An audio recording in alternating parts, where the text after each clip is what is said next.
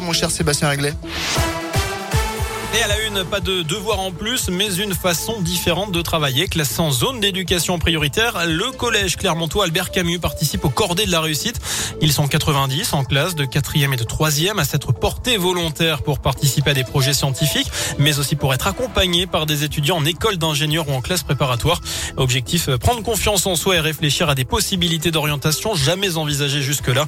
Et si l'on en croit ces collégiens qui témoignent au micro de Radio Scoop, le succès est au rendez-vous. Ce qui me plaît cette année, c'est qu'on travaille, mais euh, on travaille différemment qu'en cours, c'est-à-dire qu'on fait euh, plus de travail de groupe, par exemple. On fait beaucoup de rencontres avec euh, des personnes extérieures. Ce qui m'a motivé, c'est les études. Je savais pas trop comment ça marche. Je les ai demandé qu'est-ce qui se passe après le bac? On leur pose tout ce qu'on veut, ils nous répondent. ils sont très gentils. C'est plus facile de réfléchir avec des mots scientifiques, tout ça. Et même pour passer devant la classe, que ce soit dans les autres manières, par exemple en français ou en maths, c'est aussi plus facile d'aller au tableau et voilà. On n'a pas les cahiers sur, euh, sur notre table. Par exemple, la dernière fois, on avait des, ordinateurs euh, qui n'arrivent pas souvent dans une classe. C'est vrai que ça m'aide dans mes, dans mes options que je pourrais faire, mais j'ai pas encore la tête à ça.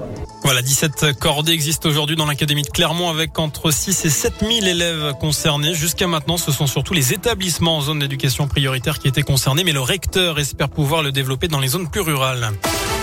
Une rêve partie interrompue à Chanal, la Moutère, hier matin. Selon la montagne, une centaine de teufeurs rassemblés dans un bois, appelés pour des tapages. Les gendarmes de Rion y ont mis fin à la mi-journée. Du matériel a été saisi et des contrôles routiers ont découlé sur plusieurs immobilisations de véhicules pour consommation d'alcool et de stupéfiants.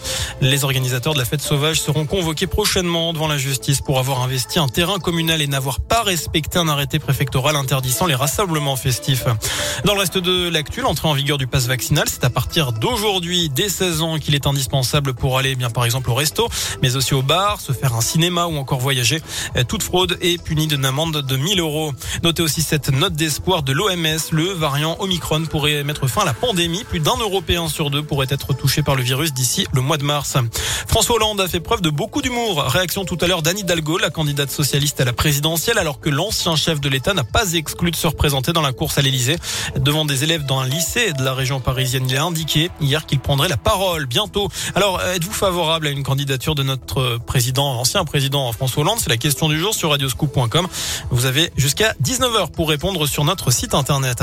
On termine avec un mot de sport et direction Melbourne. Il y aura deux Français en quart de finale de l'Open d'Australie. C'est du tennis, évidemment. Après Gaël Monfils hier, c'est Alizé Cornet qui a décroché son ticket ce matin en sortant l'ex numéro 1 mondial, à savoir la Roumaine Simona Alep. Voilà pour l'essentiel de l'actu. Info de retour dans une demi-heure. À tout à l'heure. Merci.